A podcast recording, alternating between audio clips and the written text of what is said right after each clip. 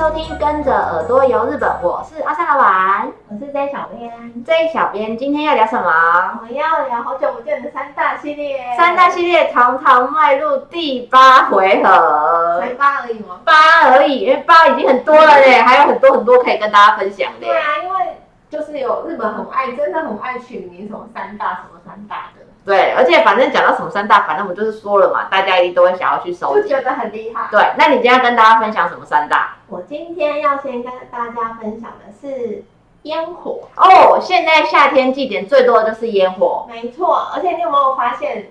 你有没有觉得很奇怪？就是为什么啊？日本的那个烟火大会大部分是在夏天。夏天真的很多哎、欸，因为其实我还没有去日本之前，我对烟火的那个。概念那个感觉，你说一零一吗？我们是跨年，就是很像是，比如说节庆，然后节日，对，并不是集中在某夏天。但是对日本人来说，夏天的那叫什么风物诗哦，对对对，就是讲到夏天就一定会想到烟火大会跟海边，跟它好像是 set 哎，对。然后我先稍微查了一下它的由来，但但它说为什么都集中在夏天嘛？大部分都是夏天，当然其他季节也有，可是夏天是最多。嗯哼。然后他们是起源于说在那个，呃，他们的年份叫做享保十八年，就是西元大概一七三三年的时候，对，是烟火大会的起源。原因就是那时候就有了。嗯，他说那时候的那个将军叫做德川吉宗这个将军，嗯哼，他就是为了要纪念，就是悼念。应该有一点就是抚慰亡灵的意思，就是因为那个时候有很多因为瘟疫然后过世的人，过世的人，所以他们在那个两国那一带的那个河川啊，两哦，是不是那个羽田川的由来？就是那边哦，举行了一些祭典，然后释放这些烟火，就是要抚慰亡灵跟驱散恶灵。哦，所以那是这个烟火的，就是会在这个时间的由来这样子起源。主要大家的那个烟火为什么会在夏季的这个起源，大概就是从这一个说法而来。哦，原来如此。那啊，不然我们真的都觉得冬天才是，就是那个一零一，因为是在跨年那时候，我都会觉得是某个节庆，比如说像国庆日啊、对跨年啊这种。那不过我们现在台湾也有那什么澎湖什么花火，那可能是在夏天开始比较有这种感觉。对，我觉得可能也是。受到就是多国的影响。不过你现在突然这样讲啊，我就会想说，虽然我没有很常在日本看过烟火，不过看了的几次啊，我觉得比较下来，会不会真的日本的烟火比较漂亮？我所谓的漂亮，不是说它技术真的比较高明还是什么，虽然说他们还是很多职人那种研究那些花火球啊的那些技术啊，但我想要表达的是。不知道大家会不会常常去日本的时候，你觉得你一下飞机，你看到的天空真的是国外的月亮特别圆，就是他们的空气，然后天空，然后跟建筑，就是让你觉得比较明亮，不会灰灰暗暗脏脏。所以是不是在这样子的天空打的烟火也会比较美啊？我觉得也是有可能，对不对？因为你出国，你本身你的眼睛就带着出国滤镜。哪有？没有，因为我觉得很常看到，比如说我们台湾，我之前很常跟人家讨论，然后想说是不是因为台湾空气比较糟，所以我们很多建筑外面就比较容易脏，就是会灰灰旧旧的。可是日本的建筑物大部分很少会灰土土的，就是都蛮干净的啊，建筑物的外观也是。然后你就算连开车自驾开在高速公路上，你都觉得它的高速公路或者是整个天空的那个就是比较亮了一层。难道那就是传说中的出国滤镜吗？而且我我觉得还有一个原因是，嗯，像日本他们在释放烟火的地点，可能都会在户外比较空旷，就是比如说河畔边。哦，那我下次要去试试看澎湖花火节，然后看看有没有这么漂亮。然后加上。可能每个地区每个地区他们举办的那个烟火大会啊，嗯，所做的烟火可能都有一些特色，然后都会比较讲究于，我觉得跟台湾比起来，可能比较讲究于艺术方面这这件事情，就是把烟火蹦出很多图案这种，对，不只是技术，对，不只是烟火，它可能就是还要展示出它的一些美的艺术，哦，跟那跟那个技巧。那三大里面也有雨田川吗？既然起源是它来的，欸、隅田川没有。我觉得雨田川它是比较观光客，我觉得它名号很大哎，但是反正我上次也跟大家分享，我个人也是没有很推荐，因为你真的会看不出所以然来，所以难怪他没有在里面。我跟你讲，我讲了这三道，我个人真的觉得很厉害，而且其中有一个我还去过，我就觉得很开心。只羡慕的，只羡慕，你都可以称霸到那种大的。这三个啊，都是在北边哎、欸，有一个有一个算比较靠近关东的，然后其他都在北边。有一个我知道，这你应该知道对。我知道的是长冈哎、欸，是不是长冈有？对，它是新系吗？对，因为我好像最近怎么看到部落客有在分享，是不是这两天在放啊？还是？对，就是最近，呃，没有，他还没开始，他快了，对不对？对，八月底。我今天我要先跟大家分享的是，我有去过的一个秋田县，我知道了，是不是大曲？没错。我跟你讲，我没有去过秋田县大曲这个地方，但是它这个大曲花火这个名号真的很大，真的很大，你知道吗？它，呃，它其实啊，不仅仅是夏季，它其实有春夏秋冬。一年四季都有，对，但是最大的好像是夏季这一个。哦，那它的那个烟火啊，它本身比较不太一样的是，它不是呃单纯的放烟火，它其实就是一个比赛。嗯哼，你可以想象说，你去野球看棒球，嗯，然后观众就是那个在欣赏呃棒球打这个球赛，球赛这样子的那个概念。嗯哼，就是我今天去看。呃，虽然我是去看烟火，嗯，可是其实你是在看一场竞技会烟火的比赛的那种感觉。而且听说，呃，他们夏季的时候大概都是在每年八月的第四个星期六。那差不多也都是月底，八月底。对。然后今年你知道，他你好，他今年是第九十四届，所以今年也有办。对。没有没有停就对了。哎，对。嗯哼。今年的这几个好像都有，就是都有要办。嗯哼。然后。我查了它这个地方，它其实呃，它还有分白天跟晚上。其实它的白天，它的白天也没有很白天，嗯，它的白天是大概五点多就开始，五点到六点，嗯哼。然后夏天的五点六点确实是还有一些些亮，所以它就是称它是白天。然后那个有晚上大概就是六点五十分到九点半。我那时候去的时候，我印象就是看晚上的，嗯哼，对。而且它这烟火大概发就是发放的那个数大概一万八千，很多，一万八是不是很多啊？超多，一万八感觉可以蹦很久哎。对，然后我觉得这一个很厉害的是，一般的那个烟火大会，通常你可能比如说我没有临时买票，对。然后我可能在旁边，可能某个区域都还可以看得到。对啊，因为它就打到天空上啊。没有啊，它就是就跟我之前只要在公司加班，然后大道城在放烟火，我可能可以偷看得到的那种啊。它的场地是在他们那个大仙市的一个大曲雄雾川河畔，然后呢，所以那里是烟火公园的地方，然后它就叫烟火公园，好厉害哦。他们就叫它烟火公园，然后它进去就是要票，就是要门票，你要去看就是。门票它有一个区域，开始门票很贵吗？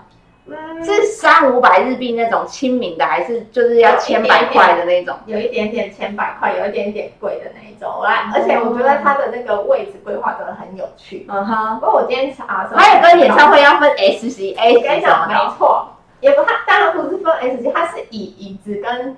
那个坐的地方来区分，什么鬼啊？是有沙发座位，然后就可以插饮料那种比较高级的。知道，因为我那时候就想说，嗯啊，就座位啊，不是一般像我们那种演唱会在阿丽娜的时候，不是就是那种铁椅嘛？嗯，对，我想到不是就那椅子，因为我之前去的时候不是坐那种椅子。嗯哼。哦，我查了一下台上，哦，原来它有分诶。嗯。它有分好最便宜的，呃，两侧，就是你想象一个会场可能是一个呃比较宽的。长正方形这样子，像电影院这样啊？对，然后旁边呢，它就是有那个让你铺蓝色，他们不是有啊，野餐垫，就是你对那个地方席地而坐的，没错，那个地方就是它叫我把它翻成蓝色的垫子席，然后它就四个人一万一，很贵耶，哎，都是很平的我。可是你你他那个我觉得还蛮好的，是因为如果你是前面的位置的话，你就是真的在第一排。大还是很贵啊！他是讲真的不是三五百块亲民的，两边是蓝色电子旗。好，再来，再来就是那个铁椅区，铁椅区就是我之前去的那个一般的折凳，就是慢慢往内的，你就想象慢慢往内的。然后再来就是铁椅区，一名这个是一个一个卖的，一名五千五，真的很贵哦。虽然还进不去迪士尼，但真的很贵哎。没有，你就你可以把它想象就是个看球赛跟看演唱会的概念啊。好，那他该你说他有分，比如说那个下午的部门，然后跟晚上的这两场嘛。嗯。那你现在说的是我不能看完两场吧？还是就一场？我记得应该他是分开卖。对啊，我们他有分那个时间啊，几点到几点，然后应该是没有一起看。好贵哦！然后再来就是长板凳区，嗯哼，就是一一个板凳，嗯，那舞台表演看的那种，坐三个人的要一万六千五百元。这是三个人的钱，三个人的，嗯哼。然后当然就是再更高级，就是有副桌子的。就是我觉得这种座椅这种，这很讨厌，就很有阶级制的感觉。就是一个桌子，我懂，那，人家那个综艺节目玩游戏，有没有最输人就只能坐地板，然后铺垫子啊，然后这这椅子这给在中间坐沙发啊。然后一个桌子四个人，就是一二三四这样子坐两边。嗯哼。然后它是三万八，超贵，三万八百元，超贵，超贵啊！然后还有，对，最后一个是在后方，嗯哼，它叫做提防区，嗯哼，因为它是有一个一点像三。有一点小坡度，嗯嗯嗯，那个提防区呢也是三个位置一起卖，三个一九八零零，一万九千八，都不便宜。对，然后他是说小学生以上就要买票，然后但是就像你说的，你真的没有买票，要进去他的这个会场去看的话，你这在旁边是眯不到牌的。我觉得有点难诶，其实。这么神奇，因为你在看那个竞演，你好啦，你可能顶多是看到的是几发人在空中，然后你没办法可能看到全部整场电影这样子。对，你就可以想象说，其实它这个烟火大会就是一个表演竞技。OK，对，想象。因为总觉得爬上谁家的刚好哪个大楼顶就可以看到这个东西，因为它是打在天空上啊。球赛或演唱会。OK，好吧。你看，比如说，呃，在那个什么台大。棒球场啊，你可以因为可能旁边可能看到一点点之类的。OK，就是要找到哪里偷看还是偷看得到啦，但是你想要看到整场漂亮的，你就是还是要进去里面这样。没错，然后这个地方啊，其实呃大仙寺它就有烟火之称，我刚刚讲说他春夏秋冬都会举办。然后为什么他这么有名？是因为他这一个呃等于说烟火大会的这个竞技呀，非常的有怎样权威性。我因为我以前看资料或者是日本来跟我们介绍的时候，都会说大仙这个呃，就是这个大曲烟火啊，它很厉害，是因为它真的是所有全日本有在做烟火的这些职人师傅们，对，就很朝圣的一个地方。嗯嗯，然后而且它是一个很乡下很小的，反正不是一个很大的。村庄之类的，可是会因为这个烟火，然后聚集，没错，几十万人，然后挤在这个地方来看这个东西。他们说那个呃，主办单位啊，他是形容他们那个会场是面河，面河，然后背景是山，所以是非常适合观赏烟火的位置。哦，然后所以就会有很多。刚刚你讲的很多日本有名的那个烟火，做烟火的大师都会来这边，然后他要设的一些奖项都是比较有权威性的奖项，所以你获得的话，你可以拿回去臭屁，对对对，像什么内阁总理大臣，很拿得出手这样子，观光厅长官奖之类的这种，就是厉害的大奖，可能他们那个职业的人听到就知道就是很厉害，嗯，在那个业界里面是顶尖的这样，对，没错，然后所以每次。只要举办，尤其是夏天的这一个，就会有呃全日本各地的一些烟火师啊，都会来这边来展现他们的技艺，来参加这个烟火竞演这样。那你实际看的时候，你真的也觉得很，就是跟你平常看的不一样，然后很 shock 吗？我觉得很 shock，就是真的规模跟我平常看的规模其实真的不太一样。它就是比较有一个主题性的东西。对，然后也会配音乐，会配音乐。我觉得音乐其实很重要。嗯，对，然后每加上每个职人，他们就是展现出他们的一些技术。我后来才去查才知道说烟火，你不要看它只是烟火，哎，他们在评比的时候啊。像比如说很简单的你一个烟火这样散出去，对，它可能你要它有没有圆哦，嗯，你有一种外料什么那都会被扣分，嗯哼，对，然后跟什么他们什么消失的什么角度，嗯，跟那个什么点落下的，就是他们很多没没办法的东西，就是在评分的时候，所以你你如果。像我们可能门外汉在看，这就哇哇哇，蹦蹦蹦，然后炸的越满越就是在开心啊。对，那但他们其实不是，他们只有就是看到蛮细的，因为它本身烟火的分很多种类嘛。对，然后他们可能就会看说，哎，你这个有没有圆？这样的形状的东西有没有圆？然后这个地方可能你要消失，你比如说蹦，然后散出去的那个什么角度啊，等等的这些都有在评分。我觉得大家去到像参加这种啊。还可以买一些纪念品回来，是因为他们都会用那个烟火的这个花火球，很像子弹的这个圆圆的一个东西，然后做成不管是酒啊，还是酱油啊，还是什么，就当地的特产，会用那个容器装。我记得我好像虽然没有实际去看过，但我看到那个。纪念品都觉得很特别，我有买回来，到现在还放在就是橱柜里面。其实我我也是后来去日本我才知道烟火长这样，它就是炸药，不是大家看那个里面那个炸药圆圆的样子，然后用个那个牛皮纸袋让我这样子包起来，啊，有一些还会挂一些那个绳子的网子，就真的很像炸药。对，因为我我那时候就想说，嗯，烟火原来长这样，很可爱啊，就是还蛮可爱的，很有传统工艺他们那个感觉。对，去日本后才知道，因为在台湾好像很你很难看到就是烟火。没有，谁会看过啊？台湾烟火图点不长那样。没错。嗯，然后再来介绍第二个，嗯，它也是属于一个烟火竞演的一个，不是单纯放烟火观看的，它是在茨城县的土浦市。哦，土地的土，对，然后土是三点水那个土，对，土浦市，嗯嗯嗯嗯嗯，那个浦，那里的烟火这么厉害哦，它是对，它叫做土浦全国烟火竞赛晚会，他他们中文是翻成这样，然后它也是在一个那个他们当地的土浦市佐野紫英川河畔的这个附近发放。然后它，但它比较特别，它那个不是在夏季，它是在十月的第一个礼拜六。嗯哼。然后发放的那个发数也大概两万发，很多哎、欸，刚刚一万八，这个两万呢、欸？对，这个两万。然后它这个也是一个那种禁演。哈、嗯、哈。那它这个比较，我觉得它比较亲民，它也可以有可以免费入场。OK。然后跟你可以就像一般的烟火大会，你可以买那个有有舒服一点的好一点的位置这样子。然后它这个有比较比较便宜，它有六个人的那种。呃，位置，嗯，是也是那种铺杂西梯之类的，然后两万两千，然后等三个人的一万一千，也都没有很便宜。啊，还有有啦，有那种单纯椅子的三千。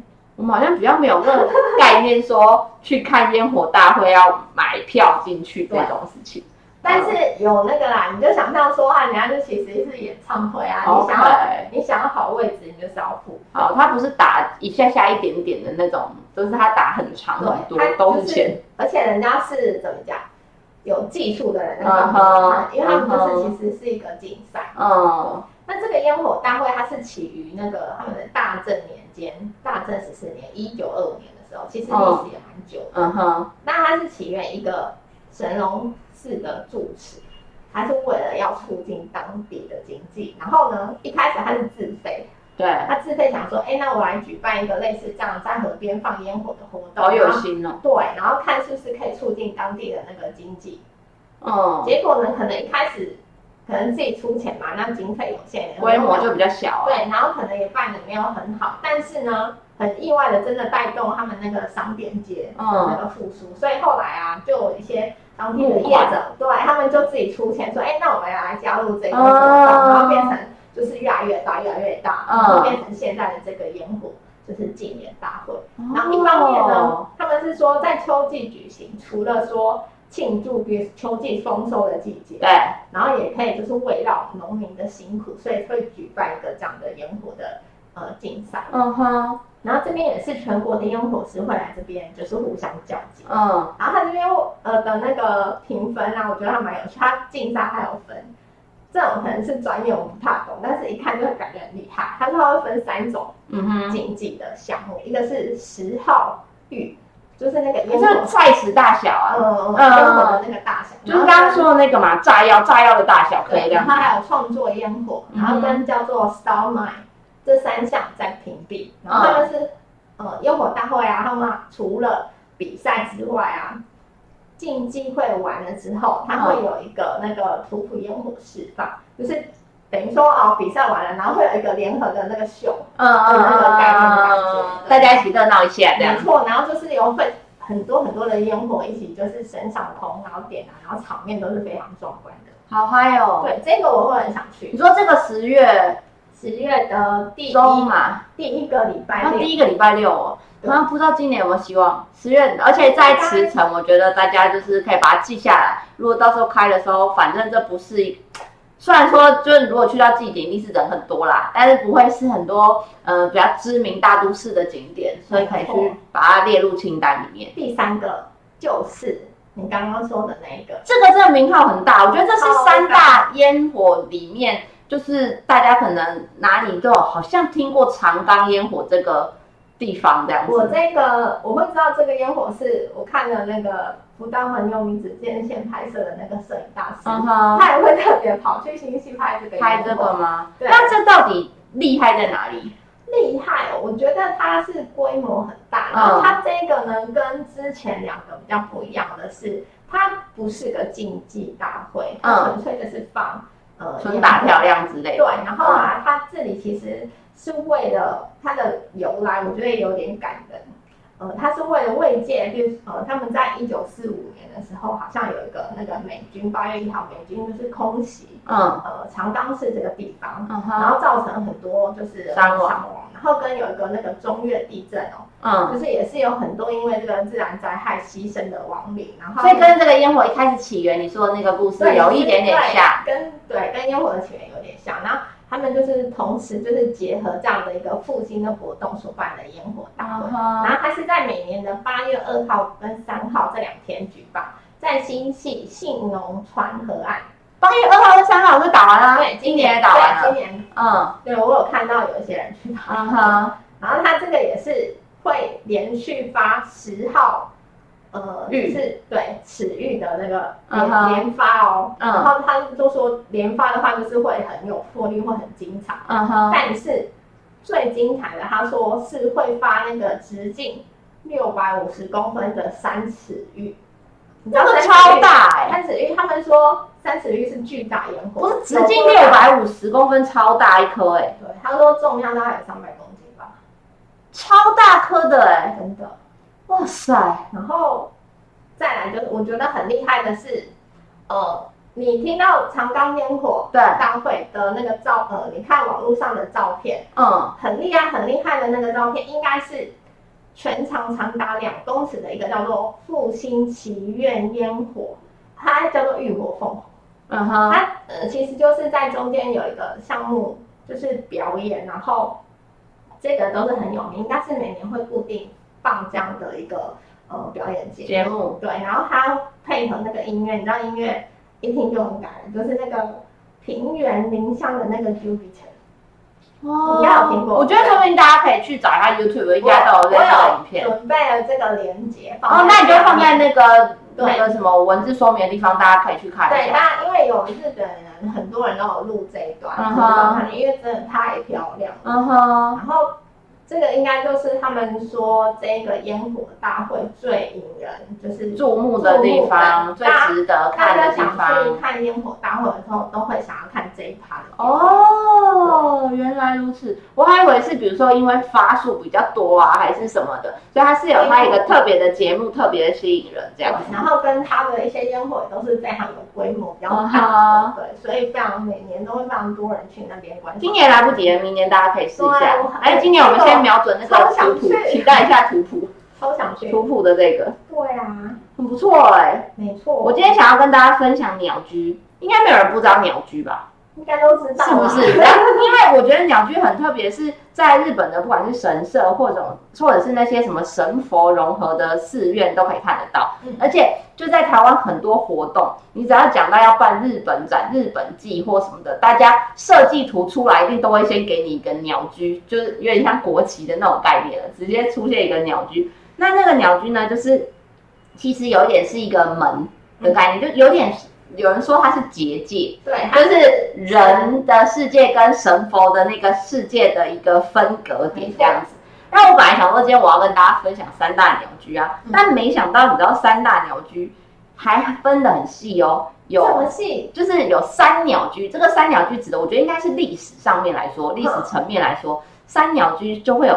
像是那个奈良县的金峰山寺，有一个五百年历史的铜鸟居，嗯，还有世界遗产广岛的岩岛神社那个鸟居，哦那个、然后还有一个是日本最古老的石座的鸟居，嗯、是大阪的天王寺，这个有七百年。嗯、那另外还有三大木造鸟居，哦，然后三大木造的呢，就其中有一个是奈良的春日大社，嗯，有一个又是世界遗产广岛岩岛神社，还有一个是福井县的弃笔神宫，这是三大木造。然后还有三大大鸟居，就是以 size 来分，就是有三大大鸟居。然后三大大鸟居里面有一个是那个京都的平安神宫，然后还有一个是兵库南鹿岛那边有个叫志明岛神社，那还有一个呢，又是世界遗产广岛严岛神社。所以听下来，你觉得哪一个最厉害？广岛。对，广岛岩岛神社，不管哪一个排行榜都有它，它是很强的。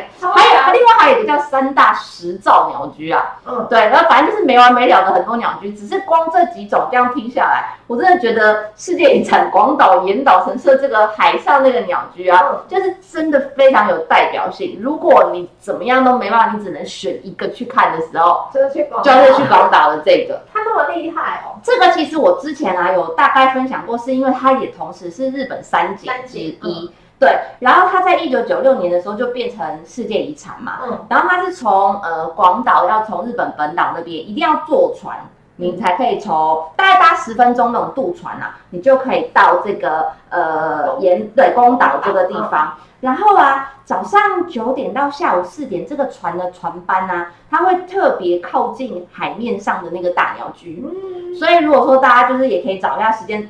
我觉得研究时间非常的重要。虽然我有去过，可是我那时候可能没有那么了解。它是因为根据那个潮汐，它的那个鸟居是在海面上嘛，所以它根据那个退潮涨潮。如果说海面退到一百公分以下的时候，你就可以徒步的走到鸟居。那如果它涨到两百五十公分以上的时候，你就可以拍到整个鸟居好像浮在海面上的那种感觉。那大家就可以选择一下，说你比较喜欢怎么样的。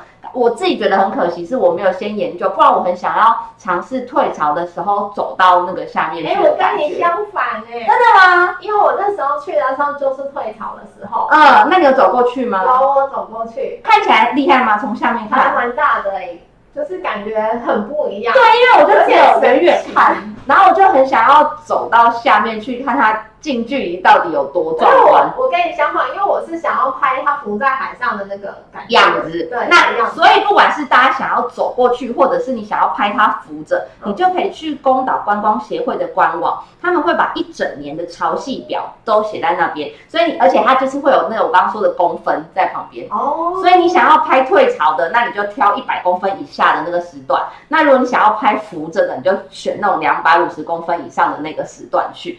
因为我觉得很神奇，是它那个整个鸟居啊，六十吨那么重，然后又有它好像有十七公尺这么高哎，嗯，十七公尺都要有五层楼了，就是浮在那边，然后居然可以不烂掉，或者是就感觉很容易坏掉啊，对，对，所以它也是就是三景之一，我觉得这很能可以，而且它还是木造的，这很厉害。那它一，比如说你待那边一天，你可以同时看到两种吗？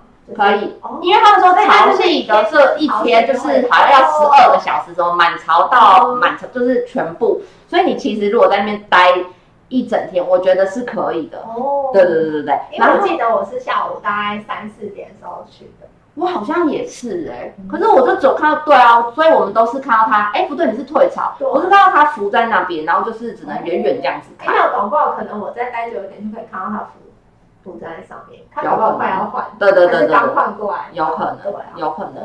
他在那个大鸟居啊，他二零一九年的时候就开始整个修缮，就是重新再把它弄漂亮，然后花了很久时间，刚好反正也遇到疫情，所以他今年会整个完工。那明年大家可以去的时候，你就会看到整个全新的那个鸟居。我刚好看到他在修缮的时候啊，就是后面的那个舞台，他就是也会像那个之前大家不知道有没有看那个。那是哪里？记录层那些在修理的时候，就是外面会围起来，然后他可能，我那我刚刚查资料的时候，他们很。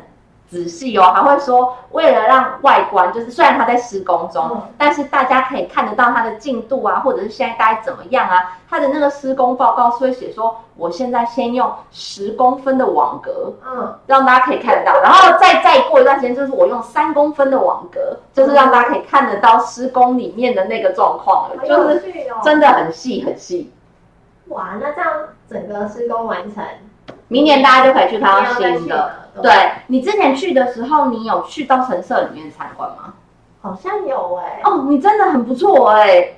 我觉得说我有拿这个，好像要脱险，然后。啊，对对对对对，因为我觉得我那时候去的时候啊，很容易不知道是不是大家跟我一样，可能虽然我是自由行，但是跟参团的人一样，你看到外面那个表参道商店街，啊，然后你就觉得哦好嗨，然后好不好吃吃啊喝喝，然后就觉得好了，就是鸟居我也没有走到下面，然后神社我也没有走进去，明明那个神社就也没有很贵，它的门票大概五百块日币以内，然后它里面我看照片，我觉得我很想要走进去看看，是因为它很像大家。想象一下，你看古装剧，然后走在皇宫的走廊，然后旁边都是湖水，就是水面上面的那个感觉，就是很有宫廷剧那种复古的感觉，我觉得蛮特别。就是只差你没有穿和服。对，就感觉好像可以多留一些时间在那边慢慢走、慢慢看。不过那个官网有特别建议大家，因为他们那个都是木造的东西，然后又要防止潮汐的那些涨潮啊、那些水的问题，所以它的那个缝隙都比较大。然后你要小心，千万不要爱漂亮穿高跟鞋，你的鞋子就会插在里面，然后就会走不了。所以我觉得官网贴心的建议。哦，对，这个我还没有注意到它那个缝隙哦比较大啊，因为反正可能我也不会穿高跟鞋。对啊，不过这个地方因为它每年农历七月，我觉得有一个很特别的祭典，所以明年我自己如果去完九州那一趟的话，夏天我想要安排可以再去重新。再重考一次我的那个严岛神社，它在农历七月的时候有一个从战国时代流传下来的叫做玉曲祭，就是玉就是玉佩的玉，曲就是拿玉曲祭。然后这个呢是他会在那个海上的鸟居前面弄一个很高的高台，有一点是不是很像台湾的，有点像祭典活动叫抢孤那种感觉。它从神社里面有收藏了一颗叫做宝珠的东西，很像。其实我又觉得很像刚刚你说的烟火那个炸弹，就是木质的一个圆圆的球，然后他们就会从神社里面把那个宝珠拿出来，然后特地运到海上，然后绑在那个高台上面，然后当地的那些日本男子就会穿着丁字裤，对，但是我觉得这个高难度，因为你要跳到海里面，又要游，又要爬上去，还要抢。然后再拿回来，我就觉得这个就是很热血的感觉，所以明年七月我会想要去试试看，好像蛮不错的耶。对，啊，去到这里啊，再提醒大家要记得，就是宫岛是那个有走到哪里，他都会卖你纪念品，就是卖你饭吃。对。然后因为这个地方是饭吃的发源地，所以他们很疑惑，为什么到处都是饭吃？对，我说为什么都是饭吃？对，然后他们就有用他们当地的传统工艺，叫做宫岛细工。去做了一个重达二点五吨、世界第一大的饭池，就是本席啊。嗯，大家记得走去那个宫岛交流馆，就是可以跟那个巨大的那个饭池拍照，我觉得很不错。我下次这个地方我会算去过了，很想要重新再去感受一下，就是我第一次的遗憾。我是会想要再去，因为我没有拍到我想要拍的照片。你说你想要拍的是涨潮，对不对？对，而且而且我那时候去其实时间比较仓促，我记得我们好像也是去看演唱会玩，然后顺道去哦，所以没有真的花很慢。对，我觉得这个地方很值得慢慢停留看一下。啊，还有一个神社，我刚刚也有提到，它是那个三大木造之一的。我自己其实很想去，是因为它是那个福井县的气笔神宫，这个也很有名啊。它很有名吗？我觉得很有名。弃比神宫的这个鸟居，它高大概十一公尺，快十一公尺，然后有三层楼。但我觉得它很漂亮，是因为它也是那种红黑。我我觉得我有点粗俗了，我看不太懂那种石造的，或者是。就是黑黑的那种，我喜欢那种大红色，然后配上黑色的边，然后尤其是它的装饰或者是它的那个招牌，就是有金边，你就会觉得整个很气派，然后很厉害。对，所以福那个福井的这个气比神功的鸟居，就是我想象的那种我喜欢的，就是典型的很鸟居。对，然后它又是日本的国宝，然后整个神社啊，很像。中小型公园，就里面有池塘、有小桥，然后也有大型的停车场。嗯，那最厉害的是呢，它有一个他们在一千三百年前修建的时候喷出的地下水，然后他们叫做长命水。哦，所以当地人觉得这是一个能量圣地，所以大家都会去那边，就是去取那个长命水。然后去年十月十五号的时候，这个地方被选为日本百名月。就是一百个月亮厉害的月亮的，它选它是 B 类哦，就他们就有分 A 类跟 B 类。那我觉得那个景很漂亮，是因为它把红色的鸟居很大嘛，当成一个前景，然后后面是一个很夜空很干净很漂亮，然后就有一个月亮挂在那里，就是那个是晚上我也会想要去拍照看看的地方。那我刚刚说那个日本百名月啊，它是夜景观光协会，我们之前分享就是三大夜景为什么。